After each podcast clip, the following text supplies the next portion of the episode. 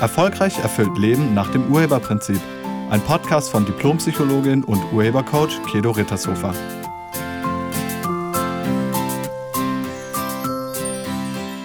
Hallo, herzlich willkommen und schön, dass du da bist. In dieser Podcast-Folge geht es um Pubertät. Und genau dazu habe ich eine Frage bekommen von Andrea. Andrea hat geschrieben, kannst du einen Podcast über Pubertät machen. Mein Sohn grenzt sich so stark ab, es ist, als ob er eine Mauer um sich herum hat. Ich komme kaum noch an ihn heran. Vielen Dank für die Frage und das mache ich sehr gerne. Vielleicht geht es den anderen Eltern oder Bonuseltern ja genau so.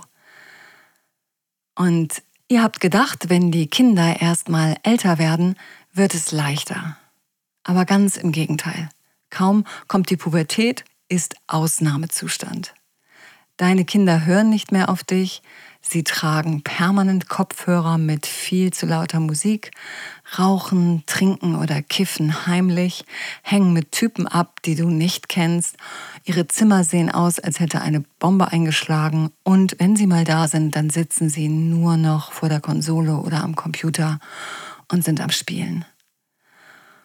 Und wenn du mal mit ihnen reden willst, dann kommt ein Augenverdreher und ein ziemlich entwertender Satz nach dem Motto, was ist denn jetzt schon wieder?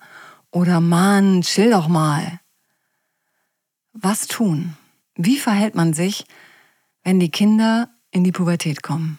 Und schon mal vorab, wenn deine Kinder in der Pubertät für dich nicht mehr händelbar sind, das geht übrigens nicht allen so, also nicht bei allen ist es so, dass die Kinder nicht mehr händelbar sind, wenn es aber bei dir der Fall ist, dass sie nicht mehr so gut händelbar sind, dann hat das etwas mit dir zu tun. Jetzt schauen wir uns allerdings erstmal die Pubertät an sich an.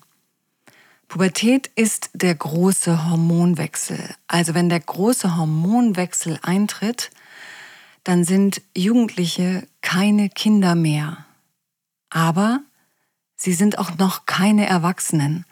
Sie sind dazwischen. Und das ist das Problem. Und dieses Dazwischensein, das ist maximal schwer auszuhalten. Alles ist auf einmal anders. Die Körperproportionen sind aus dem Gleichgewicht geraten, die Stimme bricht, Hoden wachsen, Brüste schwellen, es entsteht eine Taille. Wenn der vertraute Körper nahezu von einem Tag auf den anderen fremd wird, dann ist das ein Problem. Man bekommt Haare an Stellen, wo vorher keine waren, Pickel sprießen und man fühlt sich alles andere als schön. Und wenn man dann auch noch vergleicht, also in Zeitschriften oder in diesen sozialen Netzwerken, bei Instagram, wo eigentlich alles gefotoshoppt ist, ähm, aber egal, wenn man sich vergleicht mit den anderen, dann zieht man immer selbst den kürzeren und die Grundstimmung der Jugendlichen ist genervt sein. Also das scheint die Grundstimmung zu sein. Mit diesen vielen neuen Hormonen muss man nämlich erstmal lernen, umzugehen. Und das ist wirklich nicht einfach. Und schon mal gar nicht, wenn die Erwachsenen um einen herum einen nicht ernst nehmen und irgendwie seufzen, na ja, Pubertät halt, oder mit den Augen rollen. Dann wird's noch schwerer. In dieser Zeit verändert sich allerdings nicht nur der Körper, sondern auch das Bewusstsein. Die Pubertät ist auch ein Individualisierungsschritt. Es gilt, eine innere Unabhängigkeit und Eigenständigkeit zu entwickeln. Und doch will man irgendwo dazugehören. Da man aber noch nicht zu den Erwachsenen gehört und auch von denen irgendwie nicht ernst genommen wird und auch nicht mehr zu den Kindern gehört, werden die Gleichaltrigen so wahnsinnig wichtig. Der Wunsch, zu den anderen zu gehören, ist evolutionsbiologisch in jedem von uns verankert. Das haben wir alle. Unser Bedürfnis nach Zugehörigkeit geht so weit, dass wir unsere Verhaltensweisen und wie wir uns nach außen zeigen, streng an den Menschen orientieren, zu denen wir dazugehören wollen. Wir verändern sogar unsere Werte, also das, was uns wichtig und wertvoll ist um auf jeden Fall dazuzugehören. Vielleicht will dein Sohn zu den Coolen gehören oder deine Tochter zu der Clique gehören, zu einer besonderen Clique oder sie wollen zu irgendwelchen Kollegen dazu zu gehören oder zu den Freunden. zu besten Freunden. Sie wollen auf jeden Fall zu irgendeiner Gemeinschaft dazugehören, und zwar zu einer Gemeinschaft ihresgleichen. Denn dort, glauben sie, werden sie ernst genommen. Und dann werden selbst schlechte oder ungünstige Gewohnheiten übernommen, um ja nicht ausgegrenzt zu werden. Wenn alle in der Gruppe trinken oder kiffen oder klauen, dann muss man das auch machen, wenn man dazugehören will. Und man will ja dazugehören, also macht man das. Wir Menschen haben ein sehr ausgeprägtes Anschlussmotiv. Denn in uns wirkt die Steinzeitdevise, wenn du anders bist, bist du tot. Beziehungsweise wenn du ausgegrenzt wirst, dann bist du tot. Und genau deshalb brauchen deine Söhne und deine Töchter dich in dieser Zeit ganz besonders. Jetzt seid ihr als Eltern wirklich gefordert. Und als erstes sollte sich der Blickwinkel auf die Kinder verändern. Deine Kinder sind jetzt keine Kinder mehr. Und sie wollen auch von dir nicht mehr so behandelt werden. Es reicht nicht mehr nur zu verbieten. Jetzt ist erheblich mehr Kommunikation gefragt. Aber ohne Meckern, ohne Vorwürfe, ohne Moral und ganz besonders ohne Tipps und Ratschläge, es sei denn, sie haben danach gefragt. Also was du brauchst, ist eine Kommunikation auf Augenhöhe. Und ja, deine Kinder brauchen dich jetzt noch, sie brauchen dich anders, aber genauso intensiv. Jetzt gilt es, ihnen den Rücken zu stärken, indem du ihnen vertraust und ihnen klar machst, dass sie nicht sterben, wenn sie ausgegrenzt werden oder zu einer Gruppe nicht mehr dazugehören. Mit emotionaler Erpressung kommst du an dieser Stelle nicht mehr weiter. Je mehr gefühlige Ansagen du machst, desto mehr schalten sie auf Durchzug. Sie lassen sich von dir nicht mehr emotional manipulieren oder erpressen. Dein Meckern, deine Vorhaltungen verpuffen. Einer meiner Bonussöhne hat irgendwann mal gesagt, Papa, findest du nicht, dass es für Erziehung jetzt ein bisschen zu spät ist? Und irgendwie hatte er recht. Aber ja, ich weiß, wenn man so einen Satz an den Kopf bekommt, dann muss man schon wirklich ruhig bleiben. Aber vielleicht hast du ja auch schon mal zu deinem Sohn oder zu deiner Tochter gesagt, dass ich so mit dir rede, ist allein deine Schuld. Kennst du den Satz? Tja, das ist eine super Begründung, aber nicht die Wahrheit. Dein Sohn, deine Tochter hat auch eine super Begründung für sein oder für ihr Verhalten. Und hast du schon mal nach dieser Begründung gefragt? Wahrscheinlich nicht. Du hast dir über dein Kind eine Meinung gebildet und in dieser Meinung hängt er oder sie jetzt fest. Du glaubst es zu kennen und außerdem denkst du, dass du es sowieso besser weißt für dein Kind. Und weil das so ist, erübrigen sich die Fragen. Und weil das so ist, kannst du nicht auf Augenhöhe mit dem Kind sprechen. Das geht überhaupt nicht.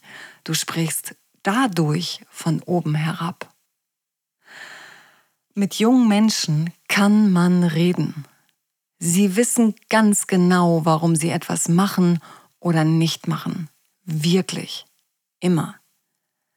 Sie werden dir allerdings nur die Wahrheit sagen, wenn du ein echtes Interesse an ihnen hast, wenn du dich nicht über sie stellst und wenn du das, was sie sagen, annimmst und okay findest, wenn das für dich in Ordnung ist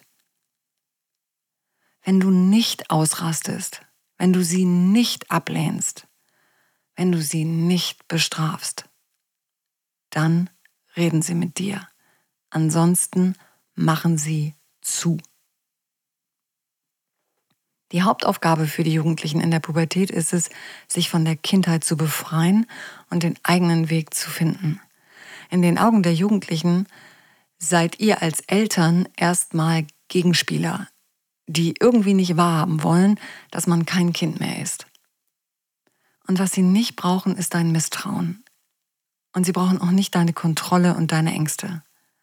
Was sie brauchen, ist deine Liebe, dein Vertrauen und dein echtes Interesse an ihnen, an ihren Problemen, an ihren Herausforderungen. Sie wollen ernst genommen werden und nicht als klein und dumm gesehen werden.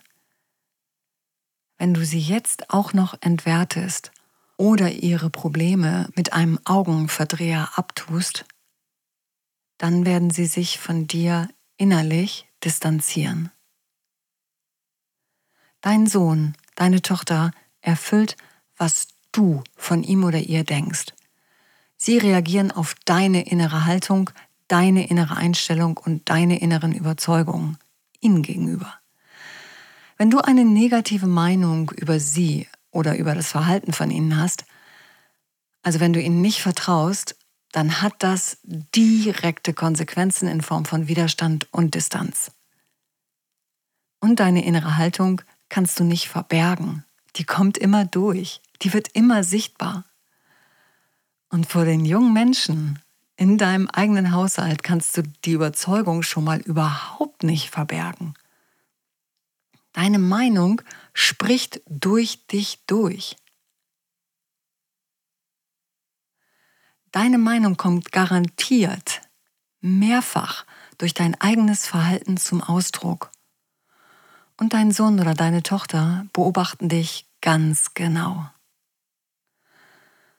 Und wenn du den Kontakt zu deinem Sohn oder zu deiner Tochter nicht ganz verlieren willst, dann solltest du als allererstes diese Meinung, die du über ihn oder über sie hast, aufgeben. Deine innere Überzeugung wird zu deiner inneren Haltung und die bestimmt dann dein Verhalten deinem Sohn oder deiner Tochter gegenüber. Es kann auch sein, dass du deinem Sohn oder deiner Tochter nicht vertraust. Dann reagierst du mit Kontrolle. Und darauf stehen die jungen Menschen überhaupt nicht. Und wenn du denkst, diese Pubertätszeit, die wird mega anstrengend, dann wird es so sein. Weil ihr euch alle dann anstrengend verhalten werdet, auch du. Und wenn du denkst, deine Tochter ist eine aufsässige Zicke oder dein Sohn ist ein naiver Trotzkopf, dann werden sie sich genau so verhalten. Zumindest denkst du das. Du bekommst recht über das, was du denkst. Immer. Menschen erfüllen immer, was du von ihnen denkst.